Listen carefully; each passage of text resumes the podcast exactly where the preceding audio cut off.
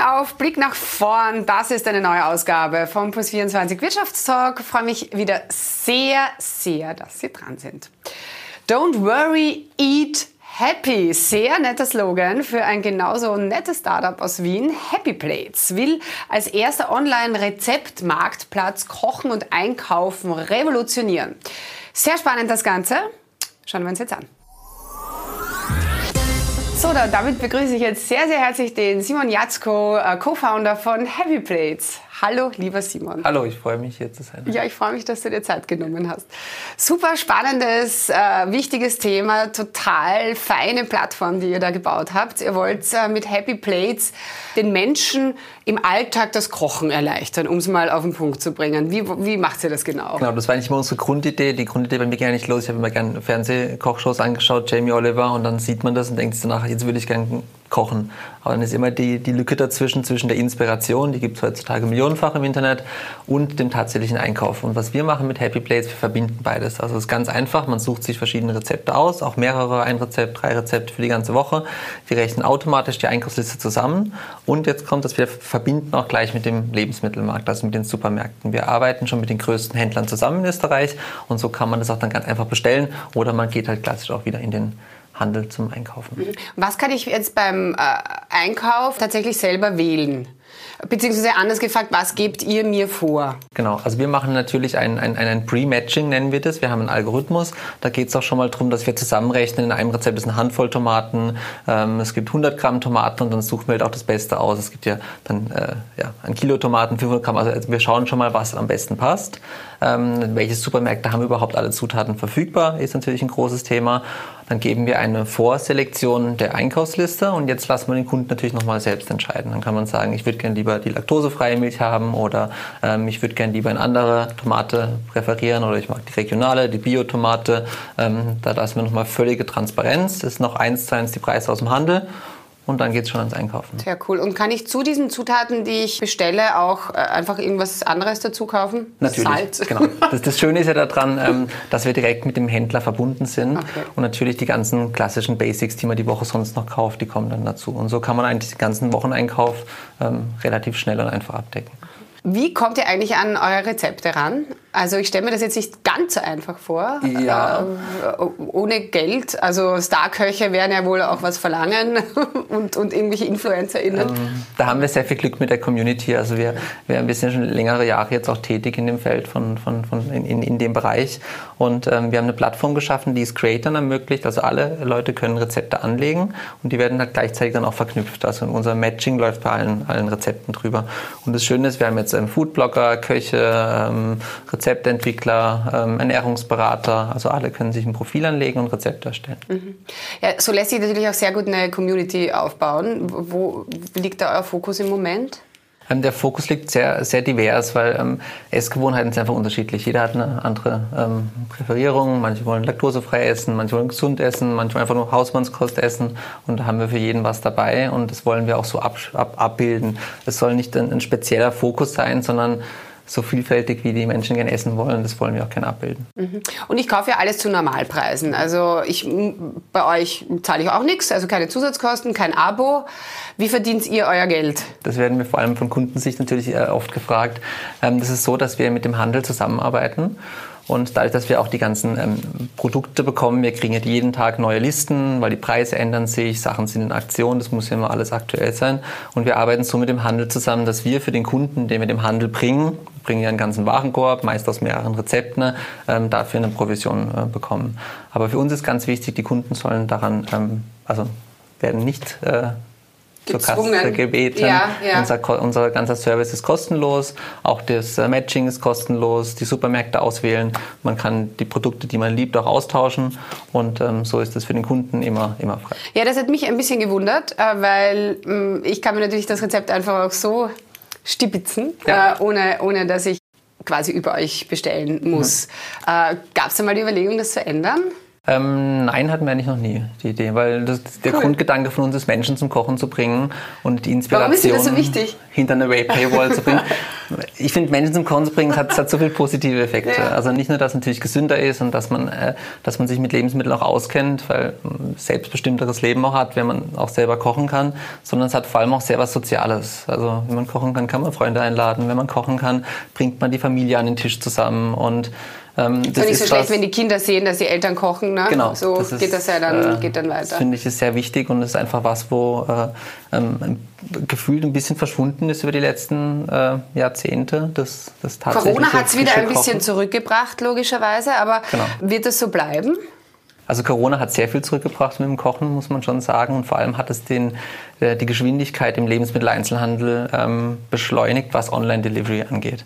Also man sieht ja jetzt auch äh, in den Großstädten 15 Minuten Lieferung, 20 Minuten Lieferung innerhalb von einer Stunde. Also das Angebot wird viel besser aus der Inspiration, die wir tagtäglich bekommen. Man sieht ein Kochvideo und denkt sich, oh wow, würde ich gern kochen, dass man auch tatsächlich sofort die Zutaten bekommt.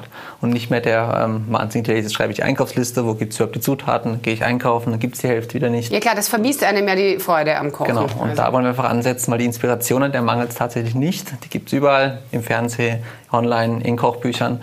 Aber das wirklich zum Kochen zu bringen, also zu transformieren, das ist unser Ziel. Du beschäftigst dich logischerweise sehr viel mit, mit Nahrung, Ernährung. Wie steht es denn momentan um unsere Nachhaltigkeit, also um unseren Nachhaltigkeitsgedanken? Jetzt gibt es äh, immer mehr Studien und Befragungen, die einfach auch schon zeigen, dass das jetzt aufgrund der Teuerung äh, weiter in den Köpfen und in den, äh, im Sorgenranking, wenn man so will, nach hinten gerutscht ist. Ja, also es ist sehr viel passiert, auf jeden mhm. Fall in den letzten Jahren, was positiv war, das in den Fokus zu rücken. Ähm, wie viel davon auch jetzt wirklich dann ähm, tatsächlich gut waren, kann, kann man natürlich manchmal in Frage stellen, weil natürlich auch viel Greenwashing in der Richtung auch passiert. Ähm, der Trend, was wir merken, wir sehen auch, welche Produkte ausgetauscht werden, das geht natürlich jetzt zu günstigeren Produkten. Ne? Und es ist natürlich auch, auch nachvollziehbar, wenn weniger Geld da ist, die Inflation ist höher, dass die äh, Menschen auch schauen, wie können sie günstiger einkaufen. Also Kochen per se ist natürlich schon mal gut, ist günstiger als Essen zu gehen. Und was wir jetzt auch machen, ist der Preisvergleich, dass man auch sehen kann, okay, ich habe jetzt das Produkt drin liegen, welche Alternativen gibt es noch von. Das lassen wir natürlich zu in einem ganz einfachen Setup, sodass man wirklich das ganze Regal relativ schnell ähm, auch äh, vergleichen kann. Mhm. Nicht nur zu sagen kann, ich würde gerne lieber Bio oder ich würde gerne lieber eine vegane Alternative, sondern auch, es geht jetzt auch vor allem um den Preis. Das merken wir schon sehr stark. Mhm. Fakt ist, wir werden immer mehr Menschen auf dieser Erde, die Ressourcen werden immer knapper. Wie können wir diese ganzen Menschen ernähren, ohne dass es auf Kosten des Klimas geht? Was wäre da denn dein Ansatz?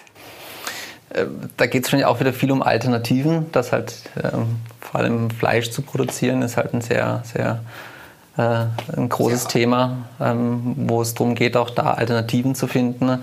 Ähm, ich sehe da sehr positive Entwicklung. Natürlich sind wir noch lange nicht da. Man darf auch nicht vergessen, wie kurz wir erst an solchen Produkten arbeiten, an Fleischalternativen. Und wenn jetzt Leute sagen, ähm, das schmeckt mir noch nicht oder das ist nicht genau identisch, ist auch völlig in Ordnung. Wir sind noch sehr, sehr früh.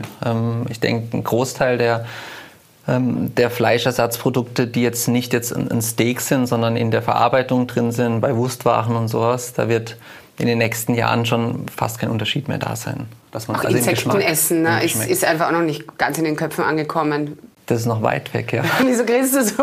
Ist das auch nicht so deins? Ne, wir, haben, wir haben viele, also ich, ich, sehe auch viele und wir haben auch bei uns in den Kochstudios Kochkurse mit Insekten. Das ist sehr spannend und wenn man es nicht wüsste, ähm, ist es auch einfach zu essen. Nur wir sind nicht damit aufgewachsen und in unseren Köpfen jetzt das Insekt zu sehen, eine Heuschrecke und die als Heuschrecke zu essen, ist schon eine Überwindung.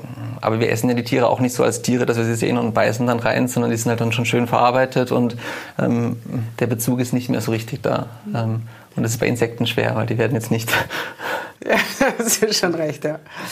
Ja, aber obwohl mittlerweile werden die ja auch schon so ganz toll faschiert, so in Laberform gebracht, dass man es dass man's ja auch nicht mehr also erkennt. Es, ja. es gibt sehr viele Entwicklungen, die sehr positiv sind. Ähm, viele stecken noch am Anfang, aber das sehe ich sehr, sehr großes Potenzial. Mhm. Auch ähm, wie Lebensmittel angebaut werden, Vertical Farming und was ich auch immer finde, ist dann die Alternativprodukte.